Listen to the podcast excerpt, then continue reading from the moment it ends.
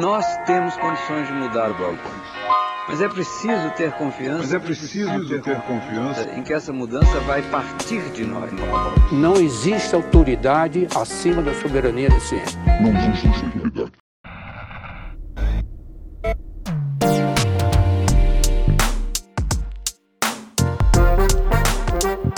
Bem-vindos a mais um episódio do Nós da Nutrição, um podcast sobre nutrição e seu contexto na vida contemporânea. Aqui quem fala é Pablo Couto.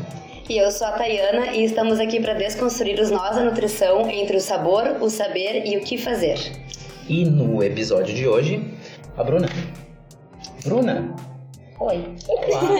Olá! Olá! Olá, Bruna! A gente vai conversar um pouquinho com a Bruna hoje sobre uns projetos dela, né? Uh, quer te apresentar? Sim. Oi, gente. Eu sou Bruna de Oliveira, sou nutricionista, formada pela Universidade do Vale do Rio dos Sinos, Unicinos, desde 2015. Uh, desde 2015 eles dizem que eu sou nutricionista, então eu digo que eu sou nutricionista.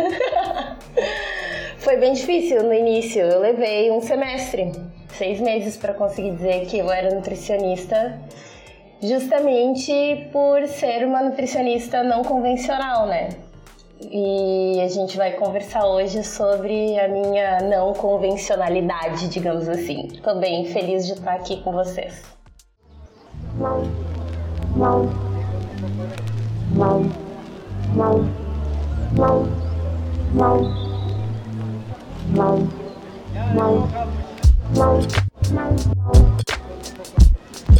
Então começa nos contando a, a tua não convencionalidade, o que que tu faz hoje, como é que tu tá inserida na nutrição ou não, em outros projetos, enfim. Uh, eu... deixa eu ver... Eu me considero uma empreendedora ecológica que trabalha com alimentação. Eu considero que a minha formação, sim, é bastante relevante para o que eu faço, para o sentido da minha prática, que é trabalhar com alimentação ecológica, trazer os princípios da ecologia para dentro desse campo do saber que é a nutrição.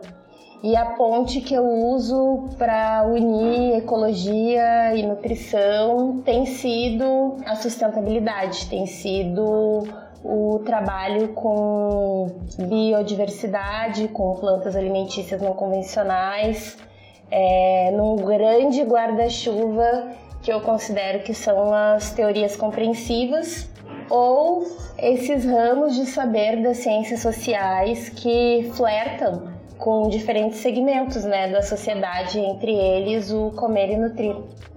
E tu pode nos dar um, um resuminho do porquê tu foi para esse lado, que não é dos mais fáceis? Uh, é, não é dos mais fáceis porque eu tenho, eu faço oficinas. Uma das minhas atividades, né, são trabalhos, rodas de conversa, com cursos de nutrição, diferentes turmas.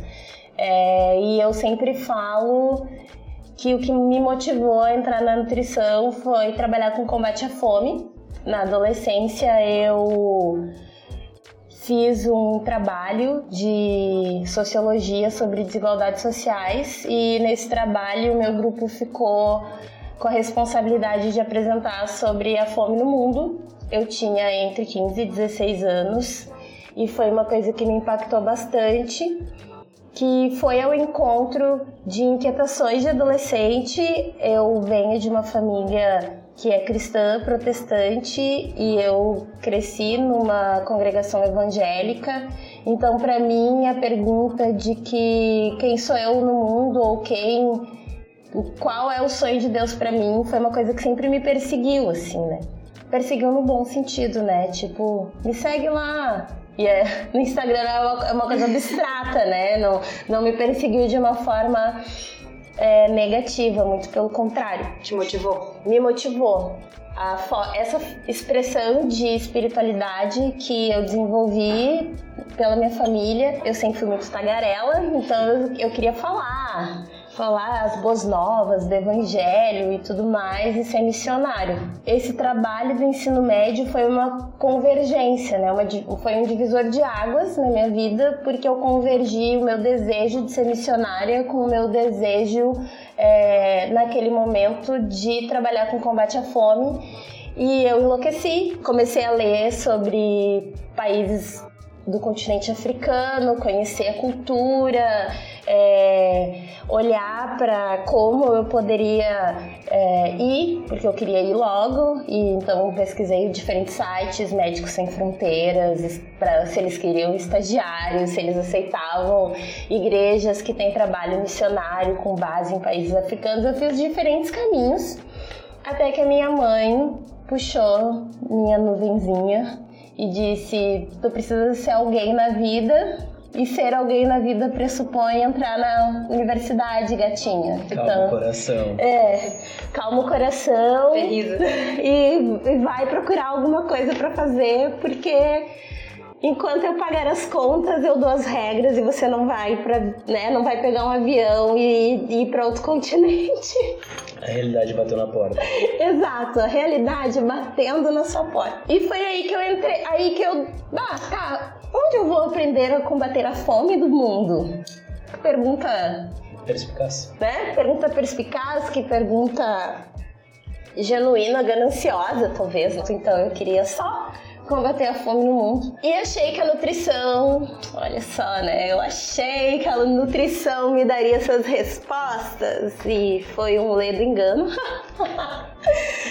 foi um ledo engano porque, bom, estamos entre colegas aqui, sabemos bem como é a formação acadêmica do nutricionista, muito hospitalocêntrica, muito biologicista, muito centrada no nutriente, focada no tratamento, focada no tratamento e na doença, né? A concepção de saúde como só ausência de doença e eu nunca concordei com isso. Num primeiro momento eu não fazia ideia de que o curso era o que era. E eu tive que trilhar, assim, né? Fazer o meu caminho numa mata fechada com um canivete. o início foi bem assim, que eu considero, né? Até que uma professora da Unicinos, Vanessa Bax, queridona, me mandou um e-mail dizendo: Acho que você tem perfil, e era o chamamento de um projeto que se chama Versus. Vivências e estágios na realidade do Sistema Único de Saúde. E eu olhei aquilo e pensei: hum, pode ser legal. E eu né, me inscrevi, fui selecionada e em 2012, no verão, fui fazer essa vivência. Eu achei que eu ia acompanhar uma nutricionista onde ela trabalha no SUS. E aí eu prontamente coloquei um jaleco, coloquei uma touca, coloquei todos, né, os... Jovem Bruna, indo, indo para o mundo.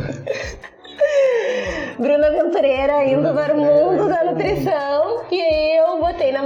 Todas essas coisas e me fui pro Versus, né? Só ocupei espaço na mala. Ledo engano. Com a fantasia da nutricionista. Exatamente. Não usei a fantasia da nutricionista. Conheci nutricionistas incríveis que trabalham com atenção básica, que trabalham. É, no SUS, né, no Sistema Único de Saúde, conheci diferentes equipamentos sociais desse sistema. É, fiz visitas domiciliares, li a lei 8080. Eu nem ia falar sobre isso, mas é que a gente está recebendo tantos ataques, né? Que eu acho que é extremamente importante valorizar iniciativas como essa que incentivam as pessoas a conhecerem esse direito humano que a gente materializa por um sistema universal, igualitário e equitativo, né? Deixando registro assim de ser totalmente contra esses projetos de financiamento alternativo com muitas aspas, que só vai prejudicar quem, quem já tem um acesso dificultado a esse sistema, né? E aquilo ali foi bah, então eu posso ser nutricionista e não usar jaleco, então eu posso ser nutricionista e trabalhar na vila, amassar barro e estar com as pessoas e fazer grupo e, E isso assim, expandiu a minha cabeça junto com as queridas punk, que são as plantas alimentícias não convencionais. E aí eu acho que é o segundo é, divisor de águas da minha vida enquanto pessoa e profissional, que foi outra, profe outra professora maravilhosa, Signora Conrad, que falou sobre as plantas alimentícias não convencionais na época, isso é 2010, 2010, 2011. A gente teve uma aula teórica, uma saída de campo no sítio Capororoca, que fica na zona rural de Porto Alegre.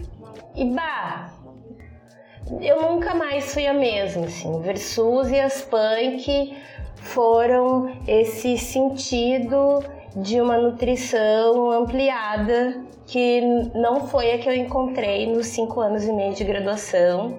Eu tive uma experiência de trabalhar na Ilha das Flores também, então trabalhava numa ONG com famílias em situação de vulnerabilidade bastante aguda e crônica, aguda porque é, né, quem tem fome tem pressa, é, e aí famílias que não Aquela tinham... coisa latente, assim. Isso. A África que eu procurava na adolescência e encontrei aqui do lado e que também foi uma loucura na minha família, porque eu já não estava mais indo para casa, eu já queria estar dormindo na ONG, eu já queria estar com as crianças, e eu entrava mata dentro com as crianças e coletava várias coisas para fazer com elas na cozinha. A gente na Unicinos reabriu o centro acadêmico depois de oito anos que ele estava fechado. Então foi muito significativo pra gente também, depois de oito anos, pegar a chave da Secretaria Acadêmica Cajoca, Centro Acadêmico José de Castro, e fazer esse movimento assim, né? De que, bom, a gente também vai pautar a nossa formação. E aí foram diferentes projetos, né, de cara a cara com a nutrição, que eram encontros com profissionais nutricionistas que estavam em outras áreas é, ou profissionais de outras áreas que trabalhavam com nutrição. Aulas inaugurais também que a gente fazia integrado com outros cursos. Eu lembro da primeira aula inaugural que a gente fez, que foi com a Regina Miranda, que é uma nutricionista que trabalha na Emater, e uma economista doméstica que já virou estrela, que é a Brisabel Rocha, que escreveu o, um livro em cima da dissertação dela sobre a intersetorialidade entre a nutrição e o serviço social. E lembrar da Brisa é lembrar de uma pessoa referência para mim, assim. E é isso. É uma economista doméstica é, ser uma referência para uma nutricionista e onde estão essas nutricionistas para serem referência para outras nutricionistas, sabe? Eu sinto bastante, eu senti bastante falta disso na minha graduação. E tu tá fazendo isso hoje? Tu falou que tá indo em cursos de graduação também falar da tua experiência como nutricionista hoje. Sim, Que é basicamente um dos projetos norteadores dentro do contexto do movimento estudantil, mas que faltou uma base da tua estruturação enquanto nutricionista hoje, sim, né? com certeza. Que massa. Com certeza, assim. é, Eu, eu tive a, gradua, né, a a fase da universidade, a época da graduação, me instigou a querer ser professora. E eu queria ser professora para ser essa pessoa disruptiva, assim, né? Queridos, existem outras, outras janelas, outras portas, outros caminhos. A gente não precisa só estar analisando é, caloria por quilo de peso e tá com adipômetro e. Trabalhar só no hospital, É, trabalhar e- só no consultório. Ou ser Por mais que isso tenha relevância dentro daquele contexto, eu acho que é isso que falta mesmo na nossa profissão, né? Perceber que não é só esse o contexto. Exato, é pegar os outros caminhos e, e ocupar eles, né? Ter, ter, ter esse olhar de que tem toda uma população, um, uma- toda, uma, toda uma outra área que pode ser abordada, que precisa de atenção do nutricionista, que tem relação com o alimento ou com a falta do alimento, que tem que ter, a gente deveria, mínimo, estar ali, né? Ou pelo menos tentando, que nem tu tá falando, tá abrindo caminho. É, abrir caminhos, assim, que eles não que eles não existam, eles existem porque o espaço está aí, não existe espaço vazio, né? A gente percebe um grande número de jornalistas que estão é, trabalhando com recorte da alimentação e da nutrição. A gente já, desde a graduação, acompanha é, blogueiras fitness que também dão seus pitacos. E aí a gente vê nutrólogos e endocrinologistas e uma gama de profissionais. E a gente sempre tá no mesmo lugar, com o jaleco branco, é. ou revidando, né, ou sendo combativo do tipo respeitem o meu espaço, mas Sim. também não apresentam alternativas para que as pessoas reconheçam no nutricionista além do que já é o senso comum, né? Total. É verdade. E o que a gente sabe fazer é brigar pelo ovo. Ah, todo mundo fala do ovo, daqui a pouco o ovo volta de novo, o ovo, ovo. É uma das coisas que normalmente na mídia é uma das coisas que normalmente o nutricionista se posiciona. Quando tem algum alimento que ele vira mal. notícia, mal ou uma notícia boa ou é. ruim, né? Mas vira notícia, daí é quando o nutricionista é lembrado, mas ele não é o pautador da notícia. Ele não é a pessoa que motiva a discussão sobre algo. Né? Isso é um pouco do teu trabalho, assim, tornando pública a discussão sobre as punks, né? Que tu e a tua sócia fazem, correto? Sim, hoje eu tenho uma empresa social que se chama Crioula Curadoria Alimentar, junto com a Betina Leixo, que é designer. É, eu digo que ela é designer ecológica. A gente se conheceu num curso de permacultura em São Francisco de Paula. E a crioula, ela surgiu, eu digo que ela é a melhor versão de mim, porque esse acúmulo que eu tenho desde os 16 anos, que foi se aperfeiçoando, encontrando outras matrizes de saber para dialogar com a permacultura, a agroecologia, é, o desenvolvimento rural. Eu fui todas essas vivências que eu tenho tido, assim, e uma grande vontade de, de ter um trabalho autoral, né? Alguma coisa que eu conseguisse deixar minha marca positiva no mundo. E a crioula vem disso, assim, é a junção da concepção de sementes crioulas com o termo crioulo que foi dado para os descendentes de pessoas escravizadas no Brasil eram denominados crioulos, crioulas. Então, considerar a ancestralidade africana e toda essa bagagem cultural que existe dessa, né, desse, desse berço civilizatório e ao mesmo tempo reconhecer um lado da produção de alimentos, que é o que eu acredito que é a agroecologia e das sementes crioulas que são preservadas pelas famílias e repassadas de geração a geração. Uma cultura de cuidado, uma cultura de apreço pelo sistema, pela paisagem, pelo ambiente que cercam essas famílias e pela luta, né, também, que é semelhante por liberdade, porque quando a gente olha para as grandes corporações de sementes e de agrotóxicos e toda essa tecnologia da agricultura de hoje, né, que é a majoritária no mundo, elas aprisionam as sementes, né? Então, as sementes crioulas é um ponto de resistência. É, eu, enquanto uma crioula contemporânea nesse Brasil, também sou um ponto de resistência e a empresa em si, que junta comunicação, ecologia e nutrição, também é um ponto de resistência e de ressignificação do quanto a gente pode interligar diferentes saberes para produzir saúde. Eu sempre fico nessa tríade, assim, né?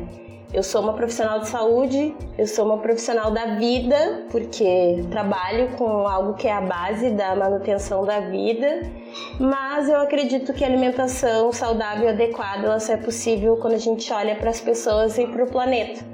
Então é a ecologia, a capacidade do ser humano de gerar vida e como ele pode gerar vida convivendo com a natureza e não dominando a natureza. E trabalhar com as punk é isso, porque você está falando de qualquer planta, e aí eu já tô dizendo a definição sem vocês terem me perguntado. Eu já ia puxar o gancho, mas vai lá. Me interrompam, Não, porque eu falo demais, gente. A Eu- melhor parte da- do bate-papo é quando ele flui e a gente não precisa perguntar. Exatamente, só vai. A gente só conversa. Então, as, as punk, as plantas alimentícias não convencionais, é qualquer planta ou parte de planta que tem alguma funcionalidade alimentícia para o ser humano. A pessoa vai consumir aquele vegetal e não vai morrer com ele.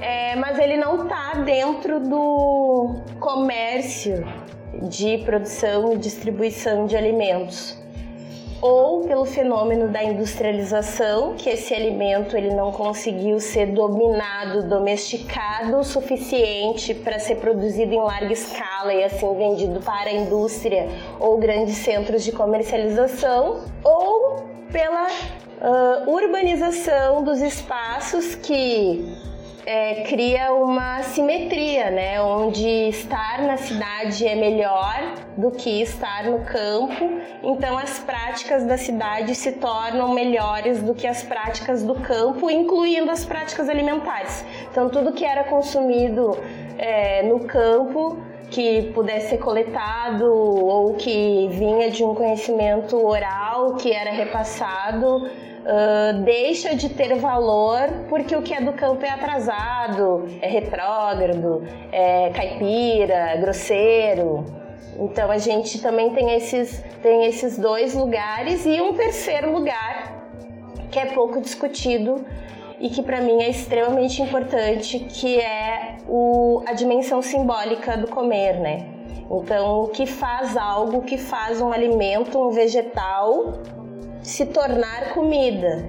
Tem um filtro de cultura aí que faz com que, bom, é, o que eu consumo no campo, que por vezes eu tive esse conhecimento porque eu estava num momento de escassez e eu tinha que tentar achar meios de me alimentar e alimentar minha família.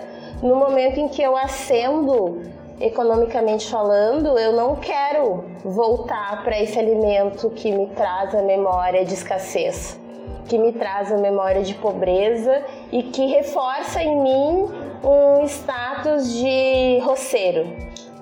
Então a gente tem essas três, esses, esses três elementos que vão fazer com que haja uma restrição na nossa alimentação a nível mundial. E, e aí a gente pensa que hoje a população mundial consome uma média de 120 variedades de plantas é, por ano. O mesmo milho, o mesmo arroz. E se limita a fazer das mesmas formas também. Isso.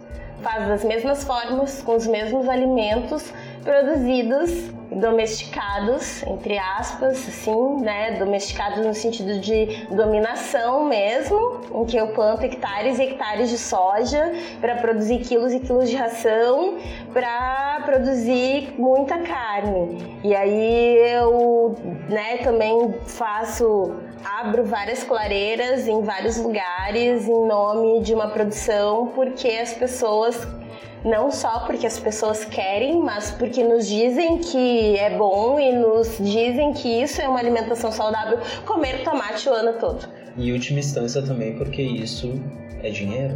Exatamente. né? Acho que talvez essa seria a principal, o principal motivo desse, dessa produção, porque deixou de ser alimento, virou moeda, De- de- significativamente virou moeda. Tipo, produtores de soja, no caso, ou de milho e outras lavouras, né? Eles não produzem porque eles querem gerar comida, e sim porque eles querem rentar cada vez mais com aquela produção. E tu pode dar exemplo de punks mais comuns que a gente vê por aí e não utiliza, ou de partes de alimentos que a gente não utiliza que poderia estar sendo utilizado e melhor reaproveitado? Eu acho bem legal isso, assim, de trazer para próximo da gente o não convencional, porque o não convencional, às vezes, ele só tá escondido ou marginalizado num alimento convencional. E aí a gente resgata o uso integral dos alimentos, que é uma forma da gente se aproximar do consumo de plantas alimentícias não convencionais. Considerando a definição, rama de cenoura, rama de beterraba, pode ser considerada uma punk. Eu ia te perguntar exatamente da rama de cenoura. Sim. Porque é uma coisa que a gente tem, cenoura a gente tem, no convencional a gente tem o ano inteiro, no orgânico a gente tem às vezes, Beterraba mas também, né? beterraba também, mas as folhas a gente quase nunca vê elas com folhas. E elas têm folhas e são muito parecidas com muitas outras folhas que a gente come e dá nome para elas. E poderia ser muito bem consumido e a gente não fala muito sobre esse aproveitamento. A cenoura do supermercado já vem sem e na feira muita gente descarta porque não sabe que pode usar. Uhum. Eu acho que é uma falta de conhecimento também. Então, justamente, eu te perguntar da cenoura pra ver se era considerada punk. Sim. Quando a gente está falando das ramas, a gente está falando dessa parte não convencional de um alimento convencional. Então, com a rama da cenoura, eu posso fazer um caldo, eu posso tanto fazer um caldo de vegetais e descartar essa base, se eu não quero usar um caldo mais fibroso, eu posso bater essa rama no liquidificador e eu vou ter um caldo mais cremoso. Eu posso fazer pesto, eu posso usar esse pesto ou refogar essa rama para colocar no recheio de um pastel, fazer o recheio de uma pizza, de um empadão assado. É, eu posso consumir como qualquer outra folha refogada.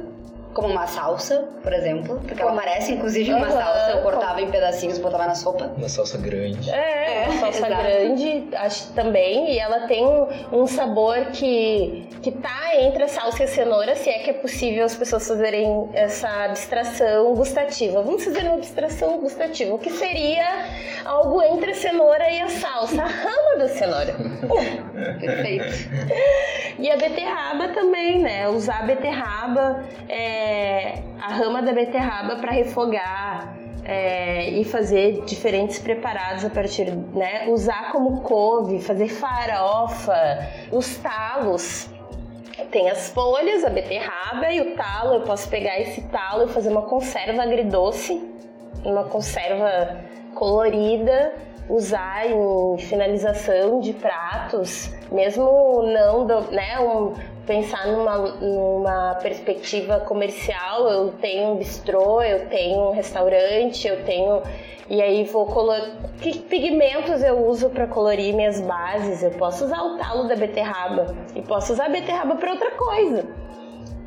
É, Eu ia comentar isso em meados de 2009, 2008, ah, quando eu e a Patrícia, minha esposa, a gente chegou em Porto Alegre, a gente estava dentro de uma condição paupérrima e a gente utilizava a beterraba e depois, por, por consequência, a gente utilizava os talos para fazer risoto Uhum. com o talo. E ficava com uma cor linda, maravilhosa. E a gente se perguntava por que não usar e tal. E tipo, é uma- era uma proto-ideia de alguma coisa. Assim. Sim, exatamente. É, é. E dessas essas partes de alimentos convencionais e, os, e as plantas que estão por aí, a gente não sabe que são comestíveis. São bem comuns, mas a gente não sabe que é comestível. Na bananeira, a gente olha para banana verde, quem é mais natureba agora, né, com a biomassa de banana verde, a farinha de biomassa e toda a biomassa, e aí a banana madura para fazer os nossos smoothies e os nossos E é cremes Uma e e é aquela coisa no Instagram de cores e tal, e bate banana com tudo, e faz sorvete com manga e tal. Mas a gente também pode utilizar o coração da bananeira, o que é o mangará. E bananeira, é, assim, tem na cidade. Eu acho que é, trabalhar com punk também é incentivar as pessoas a terem um sentimento de pertencimento à cidade. Porque quando tu sai pra caminhar, tu vai, tu vai encontrar um terreno baldio que vai ter um, bananal. E aí nessa, nesse bananal pode ter um coração de bananeira e esse coração de bananeira pode ser utilizado. O, e o caule ou pseudocaule, o palmito da bananeira também pode ser consumido. E a bananeira só vai dar o cacho de banana uma vez na vida, depois ela vai morrer. A bananeira ela vai nos dar o cacho, ela vai nos dar o coração da bananeira e ao fim da sua vida ela também pode nos oferecer o palmito. É um alimento rico em potássio, como toda a bananeira em si, e em outros micronutrientes. E, e bom, a gente não precisa acabar com as palmeiras para ir atrás de palmito, tem outras possibilidades mais ecológicas, mais sustentáveis para quem gosta de fazer uso desse, desse alimento, né, um alimento similar ao palmito, pode encontrar na bananeira um recurso. Mamão, que a gente normalmente consome maduro, pode ser consumido verde como um legume, como um chuchu, por exemplo. E o próprio caule do mamoeiro, a gente pode é, cortar essa casca mais externa e o cerne dele também pode ser utilizado para doces e usar no lugar do coco. Fica é branco, é bem parecido assim, não o gosto, mas a textura.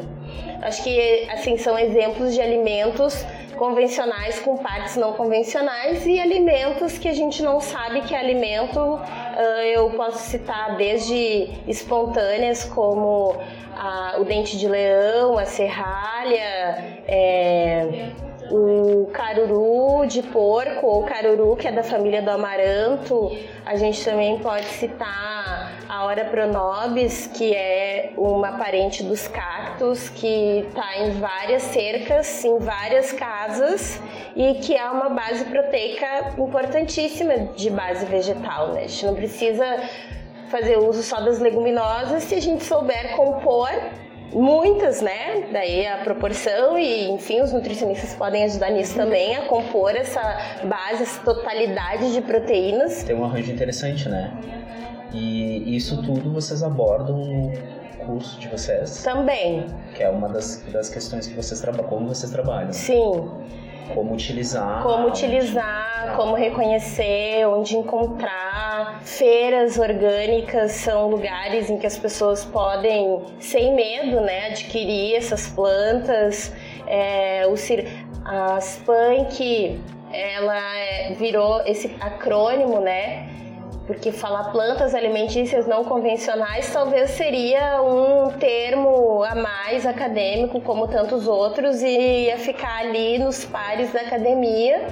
E eu acho que é importante fazer esse registro de que foi uma nutricionista que teve essa sacada de sugerir para o pesquisador que desenvolveu o conceito, bah, quem sabe, e eu digo bah porque também é gaúcha, a Irania Teste, linda, queridona, assim.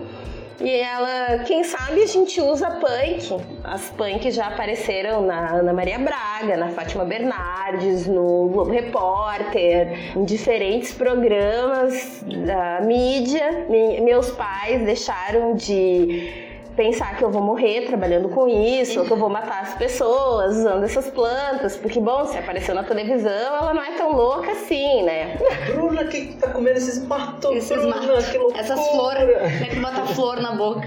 Aham. É, Hibisco. Tá permeando o conhecimento popular, assim. É. Tá começando a se tornar mais tangível, né? ela tá mais próxima das pessoas, é uma proximidade com um recorte de classe bem importante, eu acho, porque se a gente for resgatar esse filtro cultural, né, a gente percebe que são movimentos que acontecem, as elites vão fazer algo para se distinguir do resto das pessoas, do resto não no sentido de pejorativo, mas do restante da população, quem quer ascender ou se diferenciar a alimentação é um elemento de distinção. Então, a carne já foi um alimento de distinção para quem tinha poder aquisitivo elevado.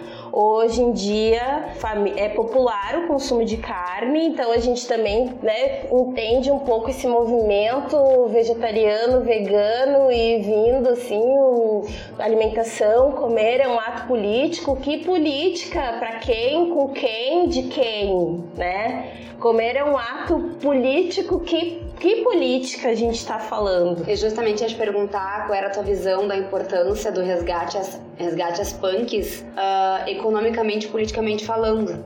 E para quem também. Eu penso que trabalhar com agrobiodiversidade é um trabalho disruptivo. Eu acho que a gente precisa ter lucidez quando a gente quer seguir alguns caminhos, assim.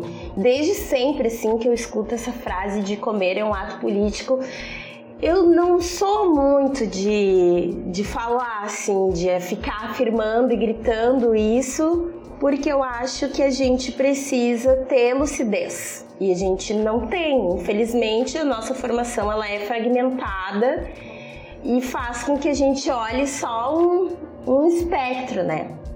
É, e deixando datado nosso, nosso, nosso bate-papo que a nossa sociedade atualmente tem uma coisa que ela não tem, é a lucidez. Sim. É. Sim. Então, concordo. É complicado. E aí, sempre que tu, tu, tu recebe coisas, por exemplo, ah, comer é um ato político, e aí a gente. É, eu falei antes da tríade, né, pra, pra tentar olhar o que é uma planta alimentícia não convencional. E a gente vai ver que nesse processo, não necessariamente os povos e comunidades tradicionais estão no centro dessa discussão. Há uma idealização da cidade em relação ao campo, das práticas alimentares do campo, como se o campo fosse aquele lugar distante, é, mitificado, um rural feliz, uma calma, uma dimensão bu bucólica do viver, enquanto não, né? A galera tá levando tiro de grileiro, a galera, a galera tá sendo expulsa dos seus é. territórios. Tomando banho de agrotóxico. Tomando banho de agrotóxico, se matando porque se vê refém das grandes indústrias. Então, o, o campesinato brasileiro ele é extremamente massacrado historicamente, assim.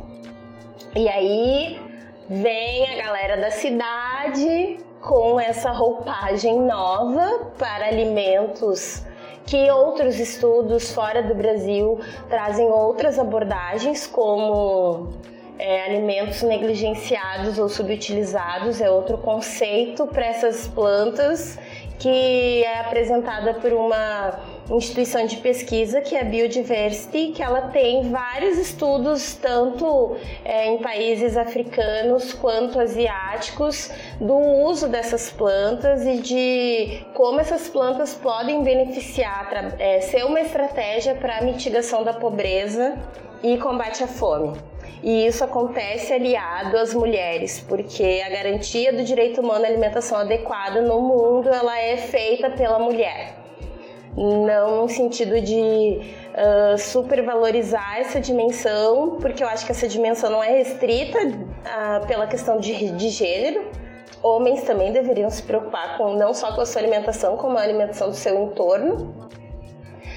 É, mas a gente tem percebido, assim, pelos estudos, a importância da mulher para a segurança alimentar e nutricional e como é, o uso dessas plantas pode contribuir para minimizar os efeitos do, da falta de acesso. Quando a gente está falando politicamente, economicamente, eu sempre penso que uma alimentação saudável tem que ser socialmente justa, ambientalmente sustentável. Então, incentivar a prática da coleta nas cidades, uh, incentivar o, a prática da agricultura urbana nas cidades, é, incentivar a aquisição de alimentos da, pela agricultura familiar, que são políticas que estão sendo né, pouco a pouco finalizadas, lamentavelmente. E isso tudo, todos esses arranjos, são arranjos que contribuem.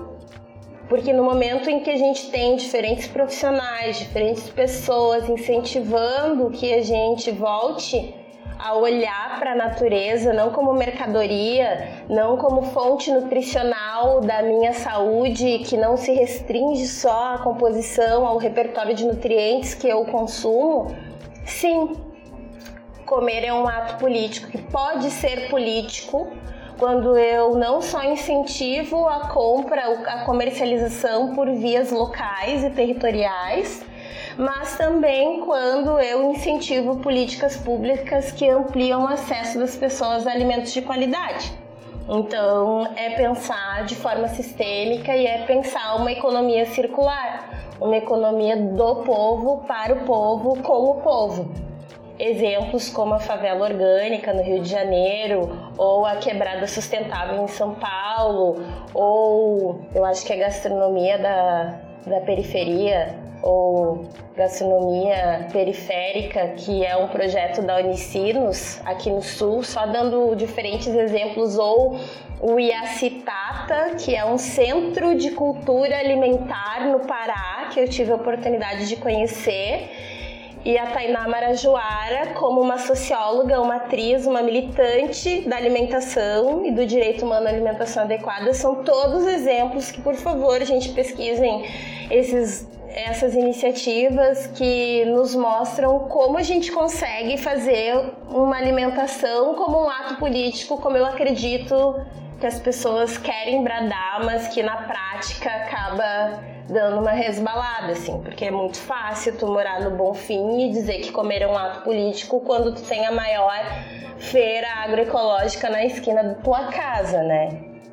Ou quando tu pode pegar uma bicicleta e, e ter todos, né, todos os outros direitos de ir e vir, de lazer, de educação.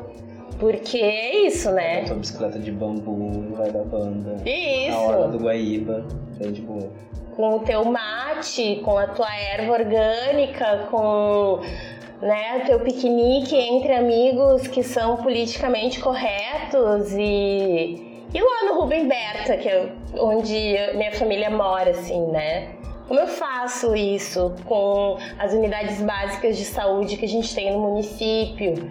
Será que a gente não pode pegar o exemplo da horta comunitária da Lomba do Pinheiro, que tem 10, mais de 10 anos de existência e que tem vários grupos nas unidades básicas, nas estratégias de saúde da família próximas daquele lugar que fazem uso daquele espaço? Eu acho que a gente precisa trabalhar em rede. E esse trabalhar em rede não é algo abstrato, não são seminários, não são grupos de estudos, não são essas estratégias acadêmicas que a gente sempre pensa num primeiro momento, é botar a mão na massa, é passar numa ferragem, é pegar uma enxada, é comprar uma tesoura de poda, é caminhar com as pessoas e mostrar tem comida aqui, tem comida aqui, tem comida aqui, tem comida aqui, tem comida aqui. Aroeira, que aí eu vou dar um outro exemplo, aroeira que dá pimenta rosa e a gente compra, o lugar mais barato que eu encontrei foi na zona cerealista de São Paulo, 62 reais o quilo da pimenta rosa. E nos bairros de Porto Alegre o que a gente mais encontra são aroeiras. E assim, lamento quem perdeu a safra da aroeira.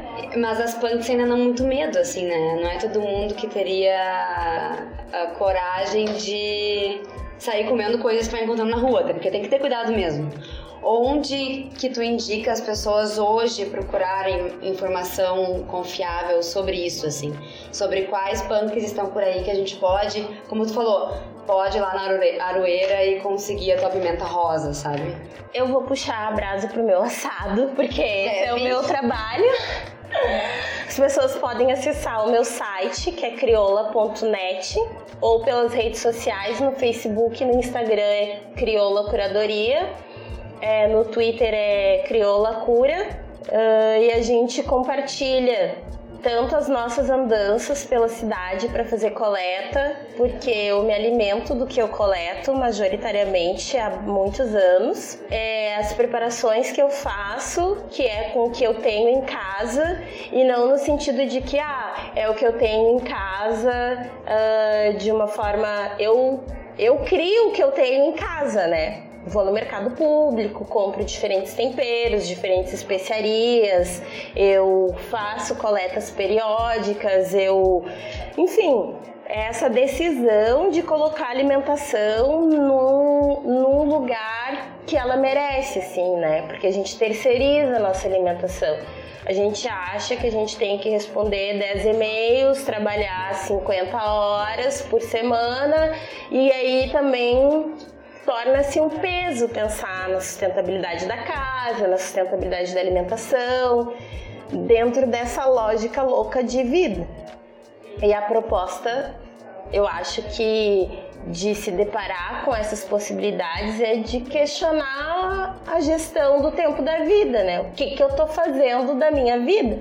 Se eu não consigo cuidar de mim por meio da minha alimentação, aquela, aquela pausa assim que tu não sabe como continuar, né? Porque se, seja qual for o movimento contra a cultura que a gente entra, seja pela saúde pública, seja pela alimentação ecológica, seja pela economia solidária, a gente sempre vai esbarrar nessa gestão do tempo da vida dentro de um espectro de sistema socioeconômico que nos suga. A ideia é transformar isso.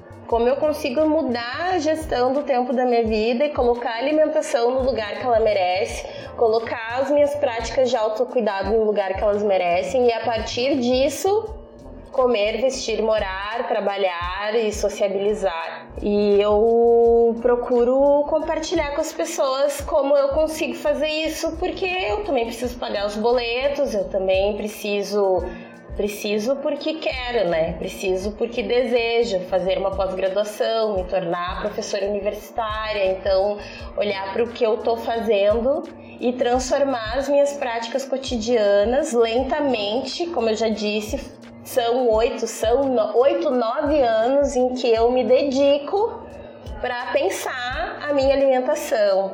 E aí pensar a minha alimentação e por pensar a minha alimentação, eu desenvolvo meu trabalho, porque eu vivo isso, né? Talvez as pessoas que trabalham durante a semana, 44 horas, vão ter o final de semana. Talvez ela não vai conseguir fazer as suas marmitas, mas ela pode procurar restaurantes. Talvez ela não consiga ir nos restaurantes ou fazer as marmitas ou, enfim, mas o que você pode fazer para tornar a sua prática diária mais ecológica, para tornar sua prática diária mais próxima dos ritmos da natureza?